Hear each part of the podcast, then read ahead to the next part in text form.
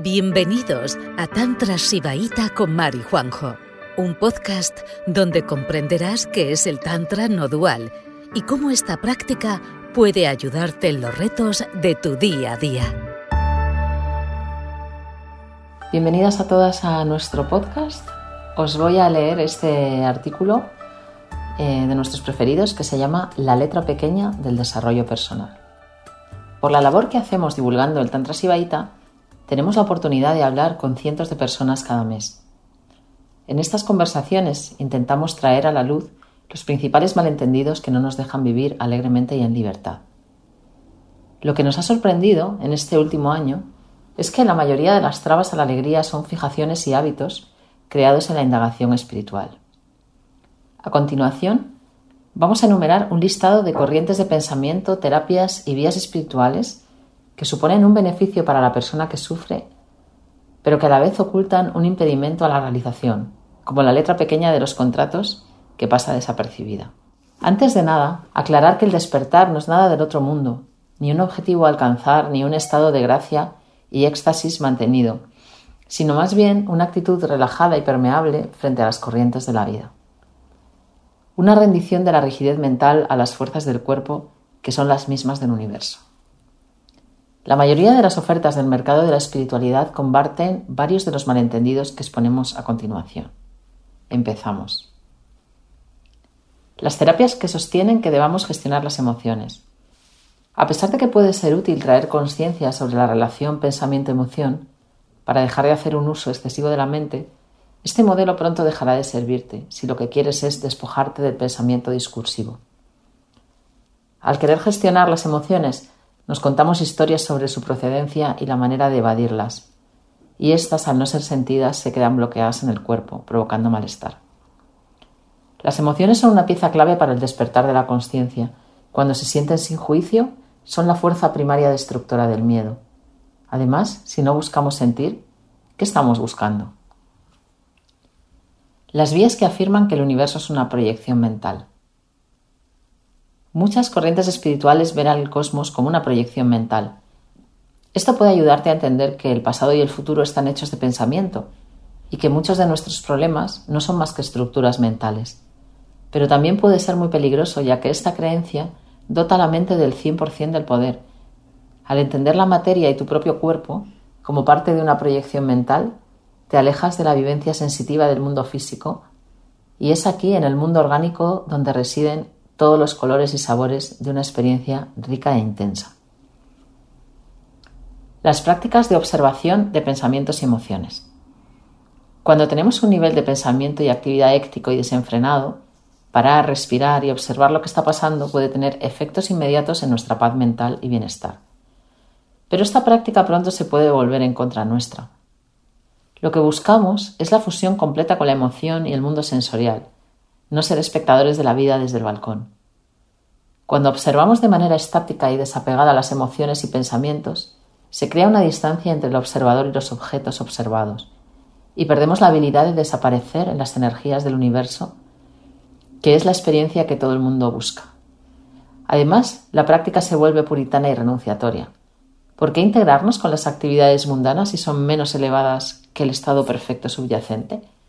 En este tipo de vías o consigues quedarte totalmente insensible o si tienes suerte te frustras y vuelves a la búsqueda. La meditación estática.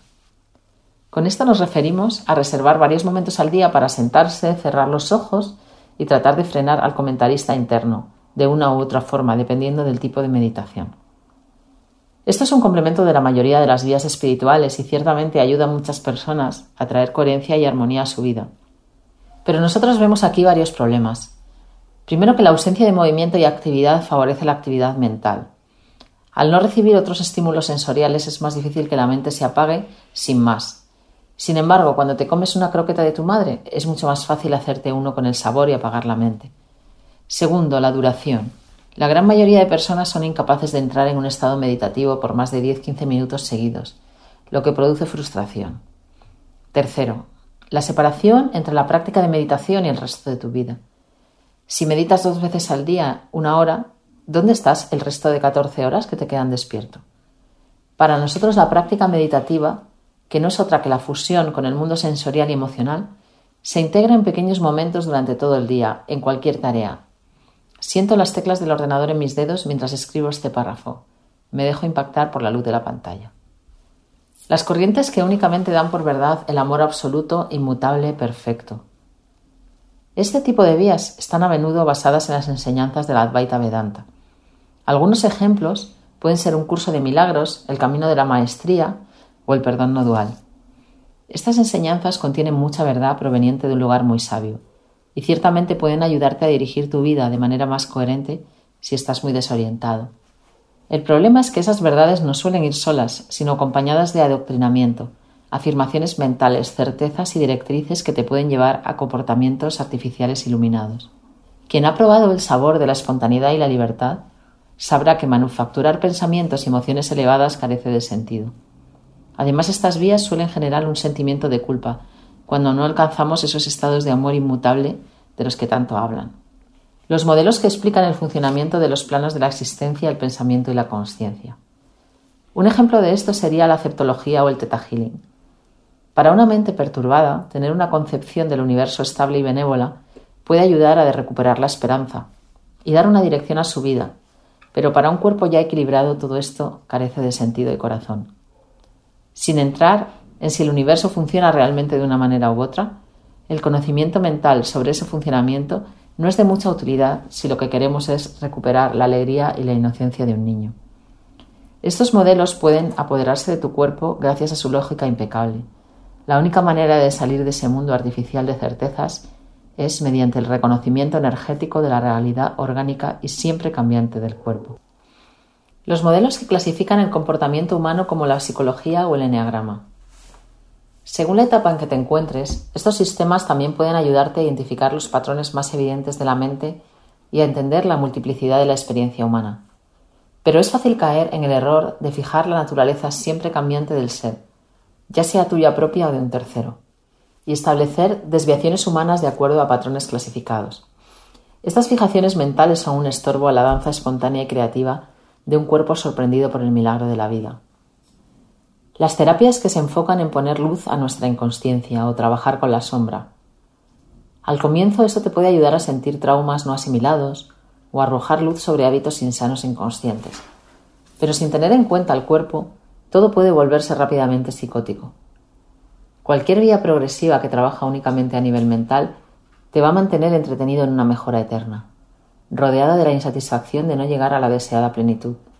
Además, al ser las emociones densas su objeto de trabajo, las puedes acabar provocando artificialmente y alargando el sufrimiento, y acentuando la ilusión de imperfección y separación. Cualquier escuela que recurra a divinidades y energías fuera de nosotros. Las divinidades o energías del cosmos no son malas ni buenas. Lo importante es la relación que tenemos con ellas. Podemos apoyarnos en ellas para desbloquear emociones o destruir fijaciones siempre teniendo claro que la sabiduría y plenitud se encuentran en el mundo orgánico de nuestro cuerpo y no fuera. Todas las escuelas que predican la materialización de resultados en la vida a través del correcto enfoque de la mente, muchos de ellos respaldados por la física cuántica. Siempre hay una verdad escondida detrás de todas las corrientes espirituales. Es verdad que si te abres al universo con un cuerpo relajado, obtienes el don de la sabiduría y la coherencia que te permiten construir una vía en la que te sientas realizado. Sin embargo, esto llevado a lo psicótico es la mente jugando a ser Dios y conseguir lo que cree que necesita, utilizando técnicas artificiosas. Por otro lado, suele ser muy frustrante y alimenta la culpa de que no lo estás haciendo bien cuando los resultados no llegan. Las técnicas de visualización de eventos futuros como el tarot y la mediunidad. Es cierto que mediante una precisa lectura energética se puede llegar a conclusiones fiables sobre la evolución de dichas energías y por ende predecir cómo se van a desenvolver los acontecimientos en un futuro cercano. Eso te puede ayudar a darte cuenta de las consecuencias de tu comportamiento y avisarte para cambiarlo. Pero en lo que al despertar se refiere, fijar una verdad en un lugar que no está ocurriendo es un impedimento a la realización del milagro espontáneo de la creación. Además, lo que se suele promover más que otra cosa es una sensación de determinismo que ataca la esperanza y acentúa la falta de libertad del ser. Neotantra. Esta corriente New Age surge de la carencia de intimidad y conexión sexual y afectiva de muchas personas, y ciertamente puede ayudar a salir de comportamientos y relaciones superficiales y mecánicas. Ahora bien, si profundizas en el camino, enseguida puede tomar tintes moralistas y promueve un tipo de sexualidad pretendidamente sagrada. Esta corriente que no guarda apenas relación con el Tantra es el resultado de la mezcla de técnicas de diversa procedencia que, lejos de promover la relajación del cuerpo y la apertura natural del corazón, provocan contracciones y estados alterados de conciencia. Además, bajo la máscara del amor consciente se esconden muchos depredadores. Las medicinas chamánicas. Las medicinas chamánicas, por su conexión con la tierra y el mundo orgánico, nos proporcionan un acceso directo a nuestra sabiduría innata.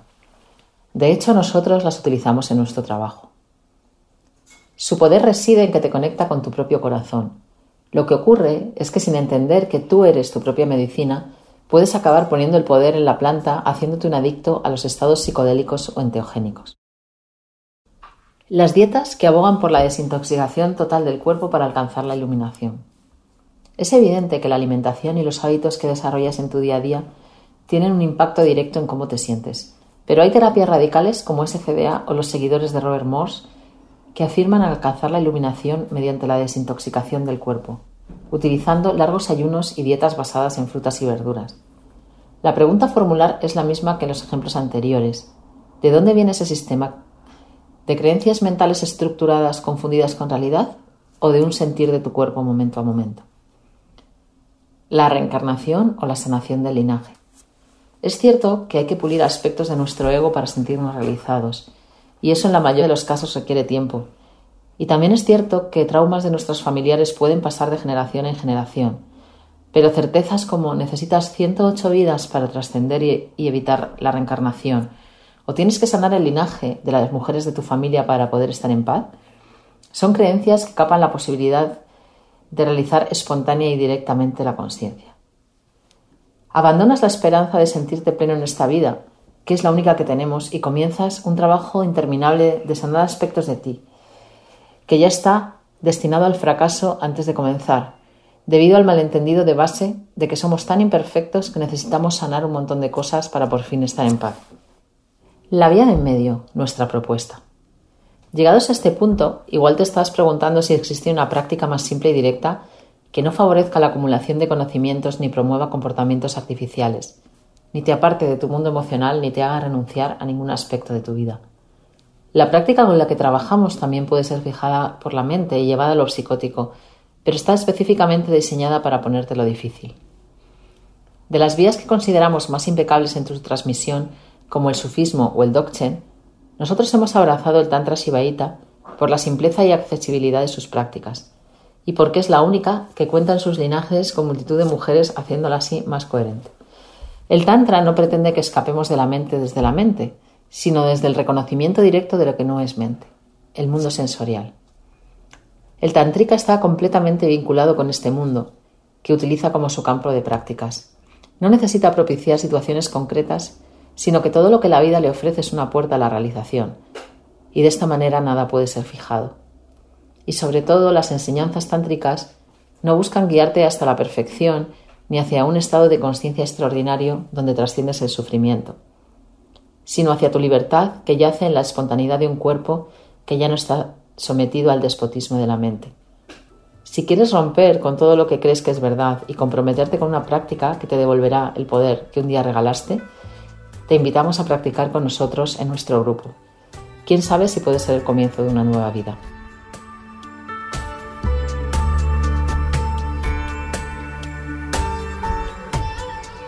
Gracias por escucharnos. El próximo jueves volveremos con otro episodio de Tantras y Baita con Mari Juanjo. Si quieres mandarnos una consulta y que dediquemos un episodio a los retos de tu día a día, puedes hacerlo en nuestra web, que la encontrarás en la descripción de este podcast.